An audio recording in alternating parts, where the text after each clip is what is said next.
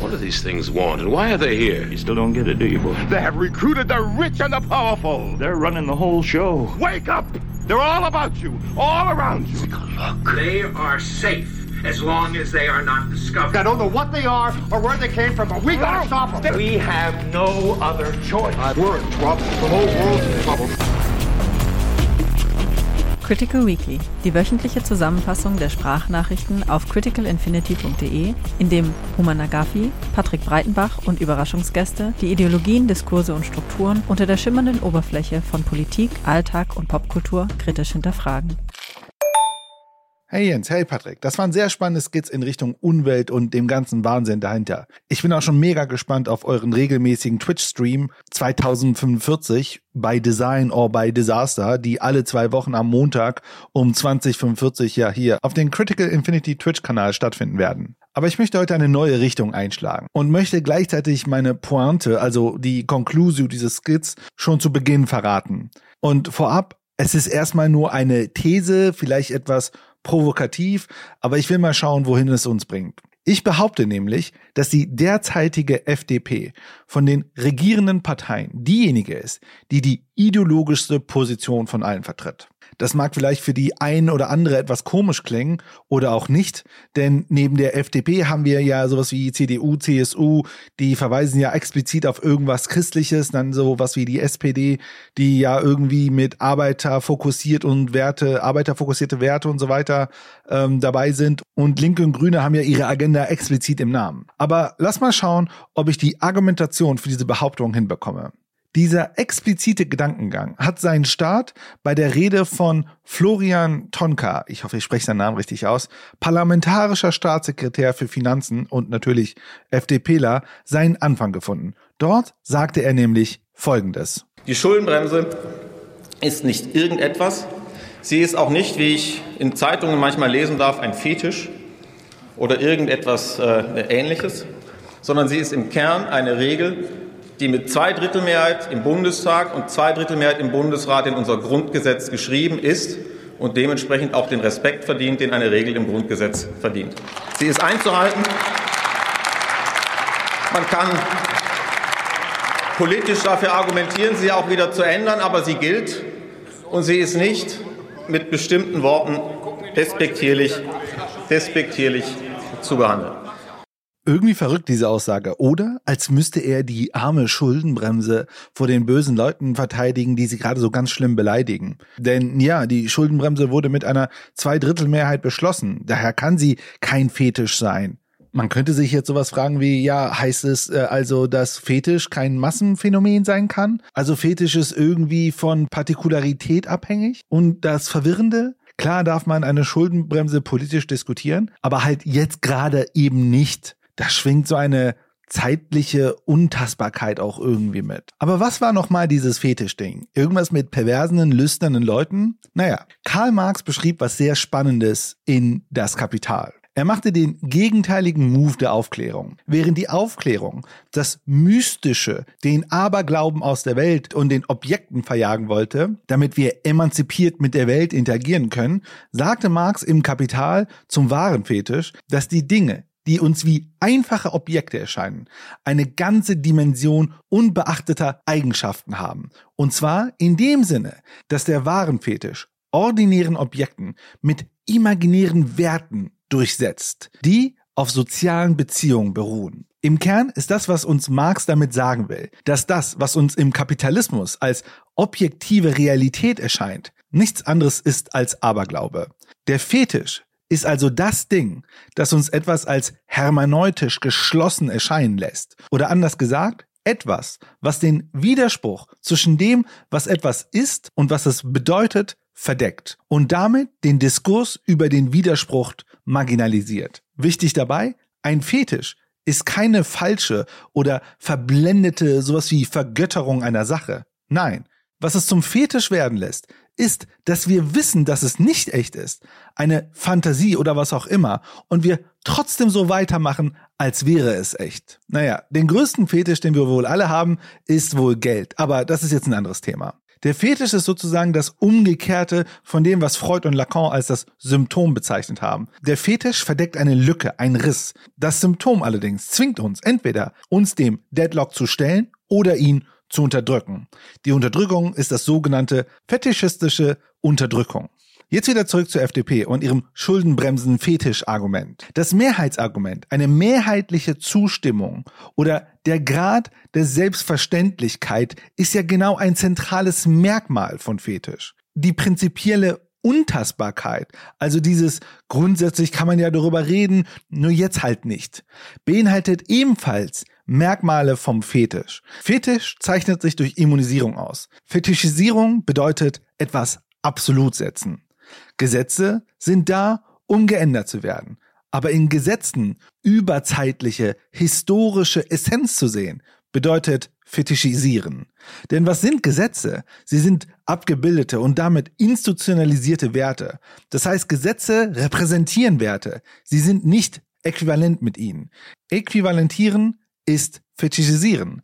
Beispielsweise die Äquivalenzsetzung von Privathaushalt und Staatshaushalt. Hier kann man schnell vergessen, dass die Übertragung eine Metapher ist. Also wenn wir denken oder so tun, dass ein Staat nicht Schulden machen kann wie ein Privathaushalt. An dieser Metapher festzuhalten, ist Fetischisierung. Die Form der Argumentation, die die FDP nutzt, setzt auf ein Prinzip durch Warten auf einen passenden Kontext voraus.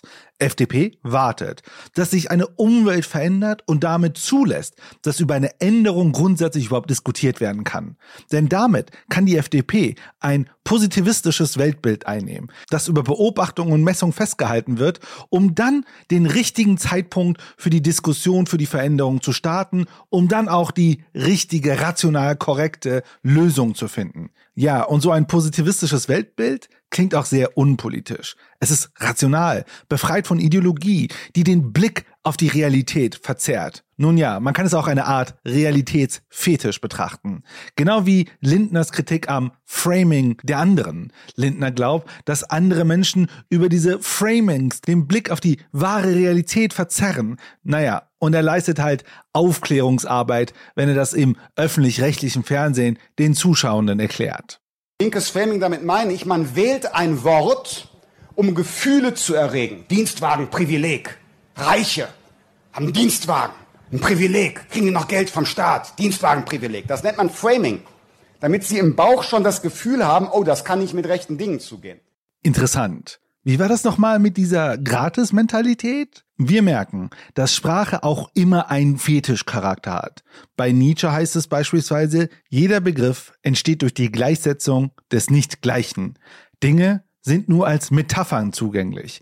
Wir glauben etwas von den Dingen selbst zu wissen, wenn wir von Bäumen, Farben, Schnee und Blumen reden und besitzen doch nichts als Metaphern der Dinge, die den ursprünglichen Wesenheiten ganz und gar nicht entsprechen. Und das bringt mich zu Mark Fischer und dem kapitalistischen Realismus. Oder dass es einfacher ist, sich das Ende der Welt vorzustellen, als das Ende des Kapitalismus. Kapitalismus ist wie eine Vorbedingung unserer Realitätskonstruktion. Die Idee des Antikapitalismus ist schon fast selbst ein Überschuss, sowas wie ein Surplus Enjoyment. Aber das ist jetzt wieder ein anderes Thema. Wichtig ist hier aber, Realismus ist ein Fetischobjekt. Ein absolutes Außen, das beobachtet, gemessen und vielleicht sogar verstanden werden kann. Was damit aber übersehen wird, ist der Widerspruch im Begriff im Sinne der negativen Dialektik von Adorno. Der Begriff des Widerspruchs und zwar des Widerspruchs in den Sachen selbst, des Widerspruchs im Begriff, nicht des Widerspruchs zwischen den Begriffen, wird in dem, was wir besprechen, eine zentrale Rolle spielen. Die FDP zielt auf die Äquivalenz von Realität und dem Geist. Für die FDP als Partei der Freiheit und Rationalität gilt, dass Dinge über Zeit gleich bleiben. Die Trennung von Subjekt und Objekt ist das Fundament des Weltbildes. Das heißt, es gibt eine wahre Realität ohne dass ein Subjekt darauf bezogen sein muss. Und so kann die FDP einen Pragmatismus postulieren. Jetzt gerade ist es nicht pragmatisch über Dinge wie eine Schuldenbremse zu reden. Sachen sind, wie sie sind. Wir müssen, weil wir müssen. Diese Form des Pragmatismus ist auch der Prozess, Dinge zu entpolitisieren. Und damit bringt sie uns auch in den Bereich des Populismus. Mit einer Partei wie der FDP haben wir keine Politik. Wir haben einen Prozess der Entpolitisierung. Populismus ist das Untergehen des Politischen im Fetischismus. Populismus ist nicht an Konsensbildung interessiert. Populismus zielt aber auf Fetischobjekte als Topos an und für sich und schließt damit Argumentationsmuster kurz. Es immunisiert sich gegenüber seinem Kontext. Populisten sind oft Verteidiger eines fetischisierten Begriffs wie das Volk, the people, die Bürger, in absolutem Gegensatz zu externen bösen Mächten, gegen diese sie beispielsweise ein Volk verteidigen wollen. Hier ist es wichtig, wachsam zu sein und die argumentative Struktur zu verstehen, inwieweit eine Gruppe aus der Position, woraus sie argumentieren, sich selbst gegen den Diskurs immunisieren. Denn Populismus zielt auf die Depolitisierung. So schrieb mal Zizek zum Populismus, Statt einer Repolitisierung beabsichtigen diese Versionen vom Populismus eine archale politische Veränderung. Ihr Ziel ist ein traditionell geschlossener, organisch strukturierter, homogener gesellschaftlicher Raum, der keine Lehre zulässt. Aus meiner Sicht ist die moderne FDP eine Partei, die eine Form hat, aber keinen Inhalt. Solange in ihren Formen gedacht werden kann, kann sich der Inhalt wie auch immer ausdifferenzieren. Nicht, dass die anderen Parteien hart daran arbeiten, das, was auch immer sie als Werte verstehen, auszuhüllen. Aber eine Partei, die Freiheit und Rationalität postuliert, hat schon sehr, sehr gute Vorbedingungen, um im Diskurs Wege der Immunisierung zu finden. Denn die anderen Parteien, ja, die sind mit Ideologien und Fetisch-Framings und sonst irgendwelchen Mentalitäten vollgestopft. Hey Human, Danke für deinen Fetisch-Skit rund um die FDP oder sollte ich vielmehr sagen rund um die Lindner FDP. Zumal, und das ist ja hochinteressant, weil du hast ja den Fetisch der Schuldenbremse angeführt, ist es ja so, dass laut einer Infratest-DIMA-Umfrage im August rausgekommen ist, dass eigentlich 58 Prozent der FDP-Anhänger eigentlich neue Schulden befürworten. Also neue Schulden nicht aus Selbstzweck, wie es Christian Lindner ja immer wieder gerne behauptet, sondern aufgrund der aktuellen Sachlage und Situation, dass es eben notwendig ist, loszulassen von der sogenannten Schuldenbremse. Also das heißt, selbst die eigenen Parteianhänger sehen das anders, als es Christian Lindner tut, umso interessanter ist ja eigentlich dieser Fetisch, der ja offenbar nicht homogen so in der FDP geteilt wird. Aber das nur als Nebenbemerkung. In diesem Skit möchte ich mich tatsächlich fokussieren auf den Begriff des Populismus, den du ja hier auch ins Spiel gebracht hast in diesem Zusammenhang. Also du hast ja gesagt, dass die FDP oder das, was Christian Lindner tut und sagt, äh, populistisch sei. Und da hat sich erstmal so bei mir die Frage gestellt, stimmt das? Ist es richtig? Und wie kann ich das überprüfen? Also muss ich doch als erstes erstmal schauen, was ist denn eigentlich Populismus? Was wird unter Populismus eigentlich wirklich verstanden? Und vor allen Dingen auch in der Politikwissenschaft. Wie wird das dort verstanden und interpretiert? Und dazu habe ich zwei Politologen zur Rate gezogen. Das ist einerseits Tim Spiel.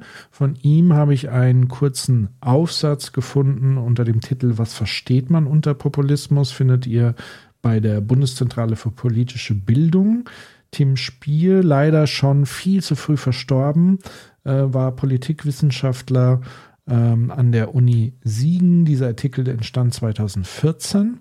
Und ich habe den ähm, Politologen Jan-Werner Müller gefunden. Einerseits mit Aufsätzen in den Blättern für internationale Politik ähm, dort findet man, wenn man das Glück hat, wie ich, auf das gesamte Archiv der Blätter zurückzugreifen, findet man den ein oder anderen Essay zum Thema Populismus. Und ich habe ihn gesehen und gehört bei Sternstunde Philosophie, wo er eben über Populismus und Identität gesprochen hat, weil diese Themen hängen auch unmittelbar zusammen.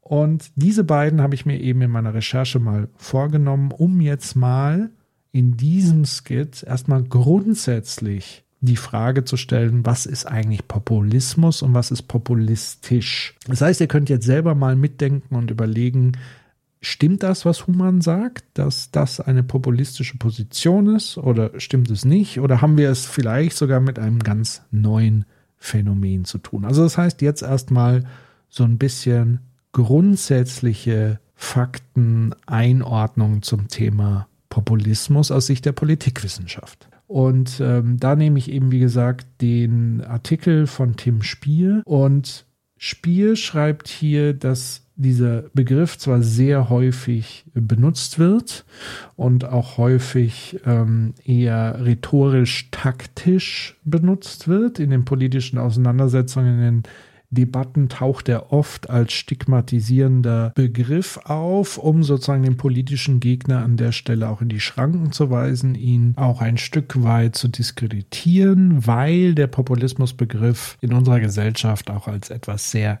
Negatives konnotiert ist, also ereignet sich auch dazu, andere zu stigmatisieren. Also Populisten lassen sich nicht gerne als Populisten bezeichnen. Und deswegen ist es eben auch nochmal wichtig zu unterscheiden zwischen dieser taktischen Verwendung des Begriffes in Rhetoriken und der sozusagen wirklichen Definition von, wie ist die Form des Populismus. Weil die politischen Inhalte, die politische Ausrichtung erstmal keine Rolle spielen. Also es ist egal, ob ich linke Politik, rechte Politik, progressive Politik, neoliberale Politik, you name it, betreibe.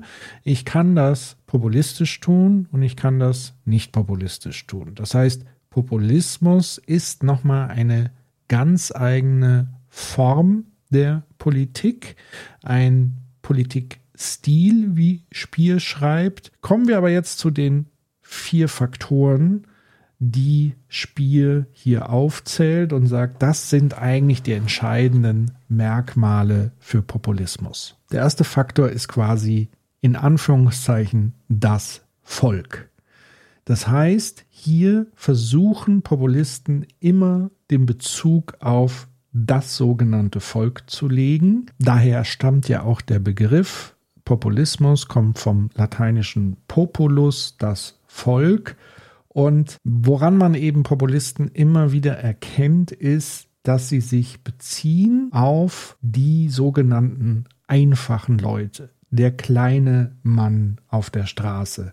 Und wichtig ist hier, dass sie Volk als eine Einheit sehen, als eine homogene Masse, die nur sie selbst verstehen und sie genau wissen, was in Anführungszeichen das Volk denn wirklich will. Das ist sozusagen einer der Hauptmerkmale, also dass sie suggerieren, dass es überhaupt so etwas wie eine homogene Einheit des Volkes gibt und dass sie diejenigen sind, die genau wissen, was das Volk denkt, fühlt und will und dass sie die einzigen sind, die das spüren und in politische Lösungen umsetzen, also für das Volk, mit dem Volk, wie auch immer. Und sie konstruieren damit eine imaginäre, homogene Gemeinschaft, die einem das Gefühl gibt, jo, da bin ich zugehörig. Und Gleichzeitig natürlich soll damit das Gefühl vermittelt werden, der Populist ist einer von uns.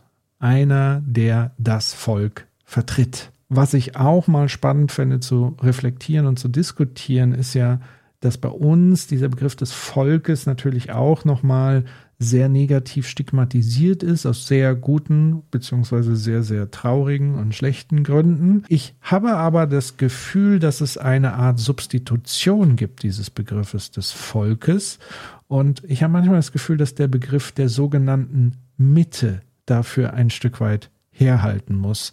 Ähm, dass man eben sagt, naja, wir sind nicht links, wir sind nicht rechts, wir sind die Vernünftigen, wir sind die, die die Mitte repräsentieren, die stützen unserer Gesellschaft, den fleißigen Mittelstand und so weiter.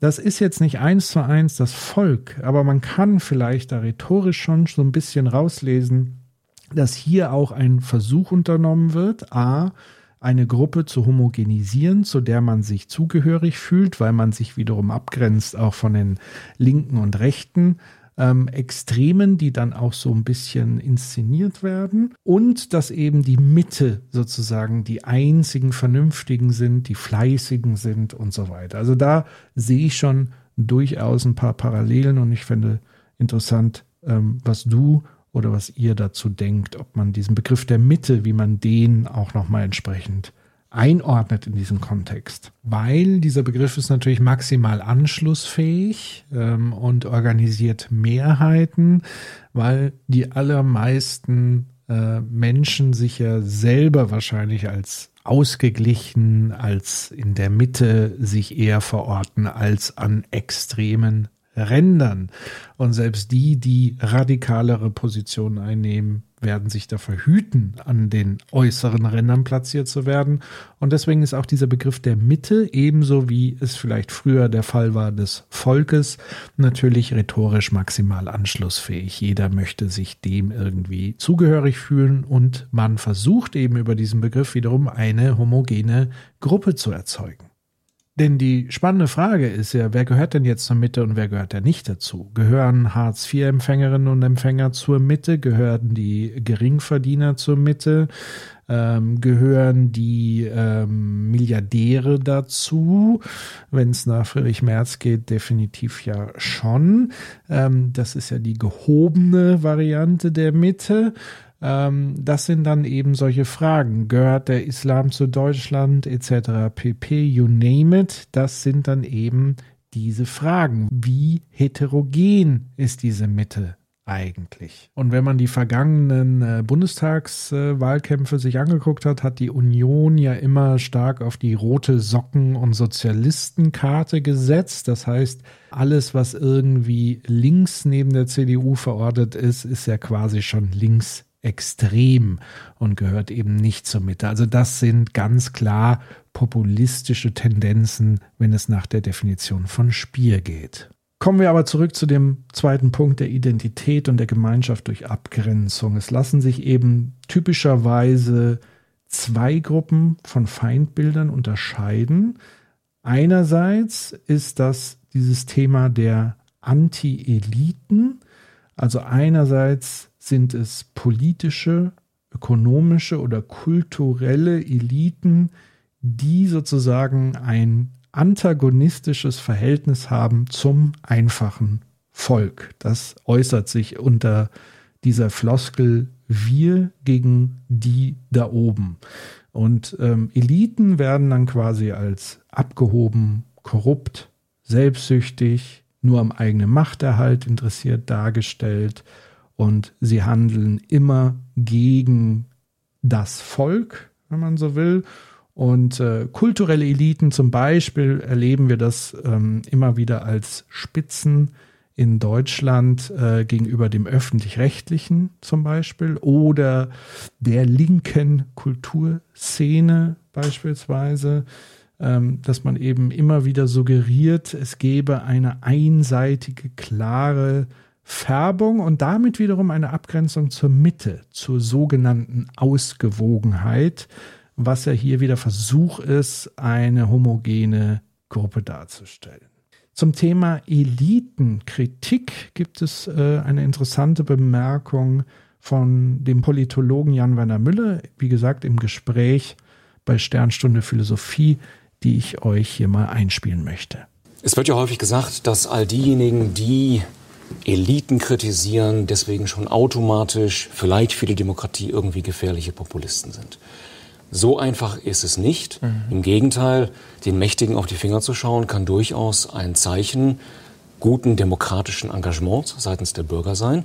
Es stimmt natürlich, dass Populisten, wenn sie in der Opposition sind, immer die Regierung, ergo die Mächtigen kritisieren. Vor allem tun sie aber eins. Sie behaupten stets, dass sie und nur sie das repräsentieren, was bei Populisten häufig als die schweigende Mehrheit oder auch als das wahre Volk mhm. bezeichnet. Also das heißt, die reine Kritik an Eliten, das ist es nicht. Da tappt man sehr schnell wieder in die Falle. Schwierig wird es dann eben an dem Punkt, wo man sagt, aber ich weiß ganz genau, ähm, wie es geht und vor allen Dingen, wenn man alle sogenannten Eliten in einen Topf wirft. Also genauso gut wie wenn man zum Beispiel über den öffentlich-rechtlichen Rundfunk als ein homogene Struktur spricht, wo alle gleichgeschaltet sind und so weiter. Das sind Dinge, die immer wieder auch bei demokratischen Parteien, die jetzt nicht unbedingt eindeutig im Populismus zugeordnet sind, immer wieder ja als Narrative auftauchen. Deswegen finde ich es auch wichtig, hier an der Stelle nochmal zu bemerken, dass es auch nochmal eine mögliche Unterscheidung geben kann zwischen was ist eine populistische Aussage und was ist wirklich eine durch und durch populistische Bewegung, Haltung, Politikstil und so weiter. Also auch hier wieder die Unterscheidung zwischen rhetorische Stilmittel und wirklichem Politikstil, Politikform. Kommen wir zum dritten Punkt, den Tim Spier hier ausführt. Das ist ähm, der Punkt der Führungsfiguren. Er sagt, das dritte fast immer anzutreffende Merkmal des Populismus ist seine Abhängigkeit von charismatischen Führungsfiguren. Das sind dann meistens die selbsternannten Führer, also die ihr Gesicht sozusagen für eine Bewegung, für eine Partei zur Verfügung stellen und diese Anführer versuchen eben im medialen Diskurs auch immer Aufmerksamkeit zu erregen, für ihre Bewegung zu werben. Und das tun sie oft auch, indem sie beispielsweise sehr direkt an ihre Zielgruppen gehen, ähm, entweder über rhetorische Stilmittel, auch über gezielte Tabubrüche und Provokationen. Von daher kein Wunder, dass das Lieblingsmedium von Donald Trump Twitter war, was eben all diese Dinge wunderbar vereinigte. Man konnte dort etliche Tabubrüche beobachten und er hat eben immer direkt zum sogenannten Volk kommuniziert. Er hat die Gatekeeper der Medien und so weiter direkt übergangen. Und so entstand auch auf der anderen Seite natürlich der Eindruck ähm, einer sehr großen Nähe zu ihm. Und ähm, ja, das hat sicherlich mit seinen Teil dazu beigetragen und natürlich nochmal, sage ich mal, das allgemeine Kommunikationsklima auf Twitter, was ja ähm, schon vor Donald Trump ziemlich ruppig und rau war. Was auch Teil dieser ähm, Rhetorik ist, ist neben dieser Provokation auch immer eine Emotionalisierung, das Schüren von Angst und Hass auf die da oben oder die anderen und auch das Stilmittel der Personalisierung zu benutzen. Also man spricht nicht mehr über die Sachfrage, sondern über Personen, die mit dieser Sachlage verbunden werden. Und versucht sie auch als Mensch ein Stück weit zu diskreditieren. Und da fand ich tatsächlich ganz aktuell eine, wie ich finde, sehr populistische Aussage von Friedrich Merz. Hören wir doch da mal rein. Liebe Freundinnen und Freunde, kleine Helden, große Abenteuer ist der Titel eines Kinderbuchs von Robert Habeck. Damit hier kein Zweifel entsteht, Kinderbücher sind eine wunderbare Sache. Und Philosophie ist eine fantastische Wissenschaft. Aber nur mit Kinderbüchern und Philosophie kann man doch die Probleme unseres Landes nicht lösen. Und meine Damen und Herren, als ob er als ob er eine Vorahnung, als ob er eine Vorahnung gehabt hätte auf das, was auf ihn möglicherweise mal zukommt, schreibt er in diesem Buch wörtlich, die kleine Susanna entdeckt mit ihrer Freundin die Geheimnisse der Zeit. Und Emily erfährt aus erster Hand, wie aufgrund eines nächtlichen Stromausfalls sein kann. Meine Damen und Herren, ja, so schreibt Robert Habeck. Aber wir haben hier nicht Bullerland in Deutschland. Wir sind nicht Bullerbü. Wir sind die viertgrößte Industrienation der Welt, die sich nicht leisten kann, ein Trainee-Programm für Bundeswirtschaftsminister aufzusetzen, sondern wir brauchen hier Menschen in den Ämtern, die was verstehen von der Aufgabe, die sie da wahrnehmen. Und solche Aussagen finde ich wirklich äh, kritisierenswert. Es geht mir hier gar nicht darum, dass man so eine gewisse rhetorische Schärfe versucht.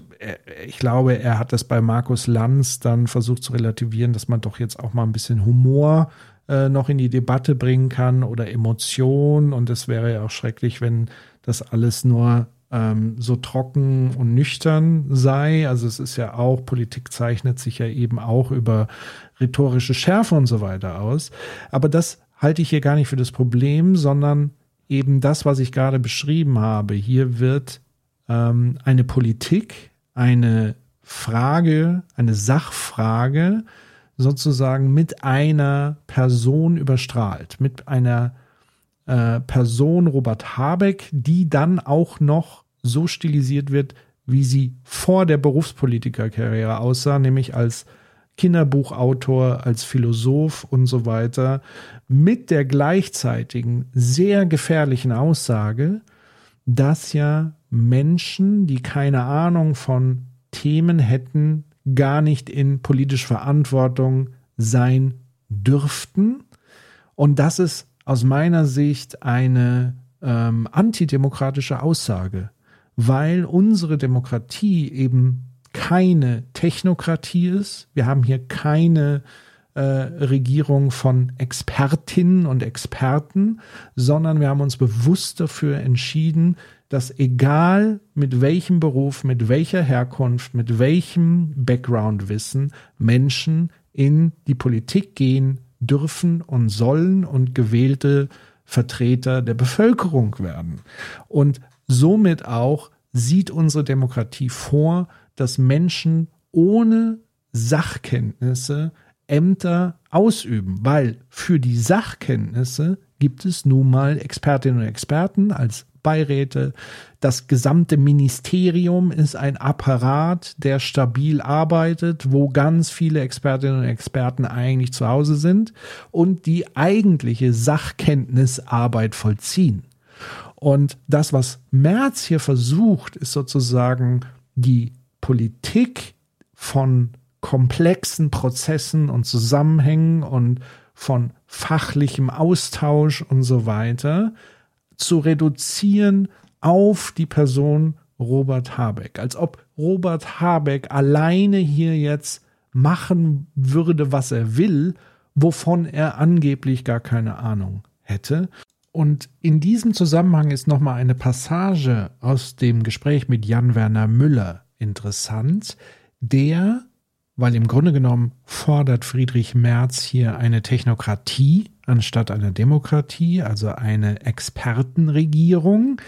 Und was hat dazu Werner Müller grundsätzlich zu sagen, ohne dass er wusste, was Friedrich Merz hier sagt, weil er das ja schon vor vielen Jahren gesagt hat, fand ich in Bezug auf Populismus auch nochmal sehr spannend, weil hier entsteht aus seiner Sicht ein Teufelskreislauf. Ich denke, es ist plausibel zu sagen, dass eine technokratische Haltung, jetzt sehr klischeehaft gesagt, es gibt eine rationale Lösung für gewisse Probleme. Wenn Sie anderer Meinung sind, outen Sie sich in gewisser Weise als irrational. Wir brauchen keine Debatten. Parlamente müssen das im Grunde nur abnicken.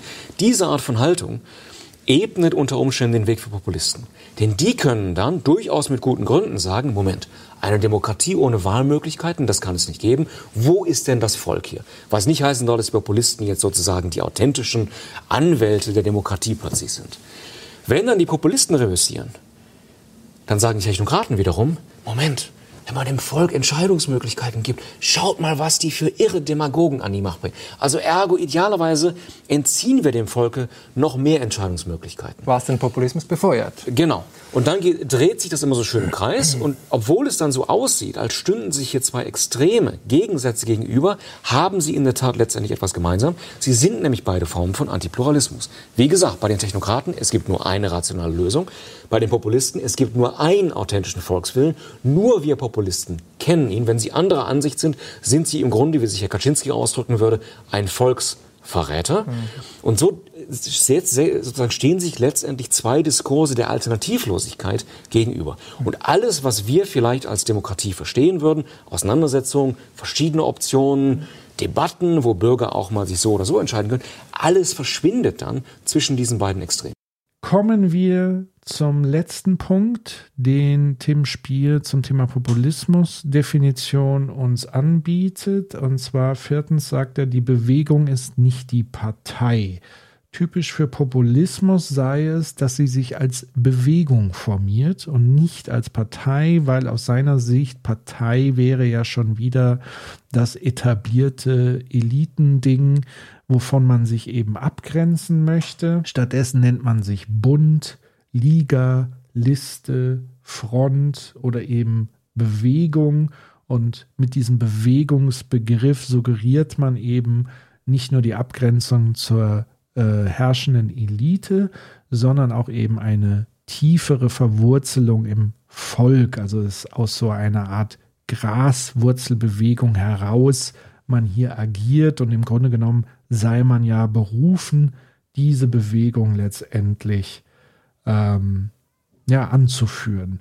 Interessant ist, das sagt er eben auch, dass eben genau diese populistischen Bewegungen, also nur weil man eine Bewegung ist, heißt das noch lange nicht, dass man eine populistische Bewegung ist, weil es gibt durchaus Bewegungen und auch Graswurzelbewegungen. Man den, denke beispielsweise jetzt aktuell an Fridays for Future, man denke an Ich bin armutsbetroffen und so weiter und so fort. Das sind ja alles Bewegungen, die aber ja gar keinen Anspruch haben, jetzt eine politische Macht zu übernehmen und in den parlamentarischen Betrieb äh, reinzukommen, sondern sie sehen sich ja selbst als ähm, Treiber der Politik, wenn man so will, oder als Maßregler oder als warnende ähm, Gruppe, die eben auf ihre jeweiligen eigenen Sorgen und Nöte und Interessen hinweisen möchte. Was gilt es jetzt also nochmal zu sagen nach diesen vier Punkten? Also ich fasse nochmal ganz kurz zusammen. Wir haben den Volksbegriff, aber auch in der Übersetzung zu sagen, der Populist, die Populistin hat eine klare Vorstellung von der Bevölkerung, die sie als homogene Gruppe beschreibt. Und alle anderen, die nicht zur homogenen Gruppe dazugehören, werden radikal ausgegrenzt und durch die Ausgrenzung verstärkt man wiederum die Zugehörigkeit zur Gruppe und man suggeriert, dass diese homogene Gruppe gleichzeitig das gesamte Land repräsentieren würde. Das zweite ist dann eben diese Ausgrenzung, Identitätspolitik, die dazu verwendet wird, wiederum zu spalten und zu sagen, wer gehört dazu und wer gehört nicht dazu. Das dritte, die charismatischen Führungsfiguren und das vierte eben, sich als Alternative zu Parteien zu positionieren, also sich als Bewegung, ähm, als Liga, als Front und so weiter zu bezeichnen, um auch nochmal die Volksnähe und den Anti-Elitarismus letztendlich zu verstärken. Abschließend würde ich nochmal Jan-Werner Müller zu Wort kommen lassen weil er aus meiner Sicht den Kern von Populismus nochmal wirklich sehr gut auf den Punkt bringt, nämlich wie folgt. Das Entscheidende bei den Populisten ist nicht das Anti-Elitäre. Das Entscheidende ist der Antipluralismus. Mhm. Diese Vorstellung eines homogenen Volkes, für das nur sie, die Populisten, sprechen. Also wir leben in einer modernen Gesellschaft durch Liberalismus sich pluralisiert ausgestaltet hat. Wir haben ganz viele verschiedene Lebensentwürfe, wir haben Backgrounds unterschiedliche und es ist ja nicht nur alles schlecht und ungerecht, sondern tatsächlich gibt uns das auch die Freiheit, unser Leben einigermaßen, wenn wir Glück haben, so zu gestalten, wie wir das gerne möchten. Und daraus resultiert halt eben dieser Pluralismus. Eine Gesellschaft differenziert sich aus. Das bedeutet, ähm, ja, wir haben eine schillernde, bunte ähm, Bevölkerung, die aus ganz vielen verschiedenen Menschen und Typen und so weiter besteht und Lebensentwürfen. Und der Populismus ist sozusagen der Feind dieses Pluralismus. Er sieht eben nur diese eine homogene Gruppe in ihrer einzigen Existenzberechtigung und alles, was sozusagen außerhalb dieser Definition fällt, werden als Feinde tituliert und stilisiert. Und das ist natürlich in einer demokratischen Auffassung auch durch und durch antidemokratisch, wenn wir davon ausgehen, dass die Demokratie eben die gesamte Bevölkerung repräsentieren soll und damit auch jedwede Minderheiten und plurale Ausformung von menschlichen Lebensentwürfen mit einbezieht. Und da fiel mir nochmal eine Gesprächsstelle auf von Jan Werner Müller, wo er sich nämlich darauf bezieht, dass Verfechter von Demokratie und Pluralismus nicht in eine Falle tappen sollten. Deswegen ist es auch sehr typisch, dass Fragen, die vielleicht eigentlich äh, Sachfragen sind, nach Infrastruktur, Wirtschaftsfragen, werden von Populisten sehr häufig in kulturelle Fragen übersetzt. Also in den USA beispielsweise wird sofort gesagt, nein, worum es hier wirklich geht, ist sozusagen das Heartland, also der Mittlere Westen vielleicht, das vermeintlich wahre Amerika gegen diese liberalen Eliten an den Küsten. Mhm. Und wenn man da einfach so mitspielt, dann gerät man auch leicht in Gefahr, sozusagen das Spiel der Populisten zu spielen weil die dann letztendlich immer sagen, es geht ja nur darum, wer gehört wirklich zum Volk und wer nicht. Und es gibt genug Fragen, die man auf völlig andere Weise verhandeln kann, ohne dieses Spiel gleich mitzuspielen. Was wie gesagt nicht heißen soll, dass man nicht auch über Kultur reden darf. Mhm. Aber ich denke, heute ist gerade eine sehr starke Tendenz da, in Europa auch zu sagen, gut, ähm, vielleicht haben die Leute, vielleicht haben die Linksliberalen auch irgendwie was falsch gemacht. Vielleicht haben wir ja so einen Kulturkampf selber angezettelt, wenn wir angefangen haben, über Transgender zu reden und wie die Toiletten aussehen müssen. Und vielleicht haben die Populisten ja recht, dass man ein bisschen das Zeug fahren müsste. Das halte ich für völlig verfehlt. Mhm. Das stimmt auch empirisch nicht. Also die Vorstellung, ähm, um es jetzt sehr plakativ, klischeehaft zu sagen, die, die amerikanischen Arbeiter hätten Trump gewählt weil Frau Clinton irgendwie zu viel von Transgender geredet hat, ist empirisch ganz sicher falsch. Mhm. Also insofern sollte man da sehr vorsichtig sein mit, mit, dieser, mit dieser Vorstellung, ja, es stimmt schon, da ist auch ein Kulturkampf im Gange. Und wir sozusagen auf der linksliberalen Seite, wir haben es irgendwie übertrieben damit, wir müssen mal ein bisschen weniger machen mit Minderheitenrechten, halte ich für empirisch falsch und normativ auch für hochproblematisch. Jetzt die abschließende Frage. Handelt Christian Lindner populistisch, so wie es Humann in seinem Skit erläutert hat. Er hatte ja eine andere Argumentationslinie als das wir jetzt vielleicht gehört haben aus der Politikwissenschaft. Aber es gibt natürlich durchaus Verbindungen dahingehend. Zum Beispiel eben das Klare zum Ausdruck bringen, dass er und nur er alleine sozusagen genau weiß, was das Richtige ist. Und alle anderen, die das nicht sehen, liegen falsch und man müsse ihm ja noch dankbar sein. Ich sage mir, irgendwann äh, wird es Menschen geben, die ähm, äh, erkennen, der FDP-Vorsitzende und Finanzminister hat in einer schwierigen Lage den Kurs gehalten, hatte einen klaren Kompass, selbst wenn es im Moment nicht populär war. Und ich bin zutiefst davon überzeugt, in einer Phase der Inflation, mit steigenden Zinsen auch für den Staat, können wir nicht immer weitermachen mit den Schulden. Wir wollen der jüngeren Generation ein Land übergeben mit intakter Infrastruktur, mit besten Bildungschancen, aber eben auch nicht mit einem überschuldeten Haushalt. Und ich persönlich bin jetzt sehr gespannt darauf, was die nächsten Tage und Wochen in und mit dieser Koalition passieren wird. Denn mit einer neuen, eindeutigen Kampfansage, die ja fast schon täglich wiederholt wird von Christian Lindner, dass die Schuldenbremse steht, hat nun Robert Habeck einen Versuch gestartet, ihn tatsächlich dort zu packen ähm, in seiner eigenen ideologischen Argumentation, nämlich im Bezug auf das Recht, was du ja Human in deinem Skit formuliert hast. Und zwar geht es hier ganz tagespolitisch außerhalb der reinen Form um das Thema der Gasumlage und um das Thema der Verstaatlichung des Konzerns Uniper. Habeck musste ja ordentlich Kritik einstecken für die Gasumlage und das sicherlich auch sachlich vollkommen zu Recht.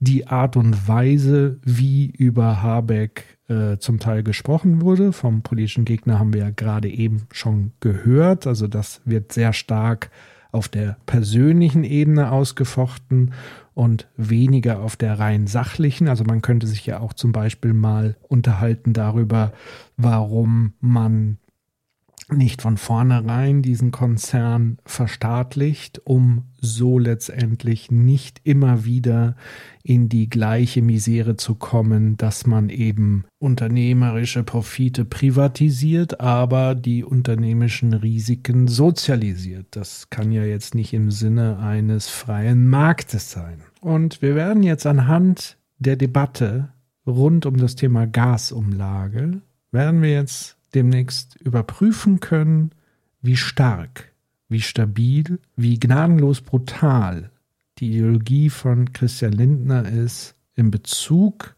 auf die Schuldenbremse. Was wir ja merken, ist Stunde um Stunde, der Druck nimmt zu. Es wird sozusagen von Lindner nun eingefordert, die Gasumlage beiseite zu schieben, was aber letztendlich bedeuten würde, er müsste loslassen. Daher die spannende Frage an Humann, dem alten Ideologiefuchs. Ist es eigentlich so, wenn tatsächlich aus irgendwelchen Gründen, weil der Druck steigt oder der Kanzler ein Machtwort spricht, was denkst du? Sollte die Schuldenbremse wirklich fallen, wäre das dann ein symbolischer Tod für Christian Lindner? Und was wären daraus die Folgen?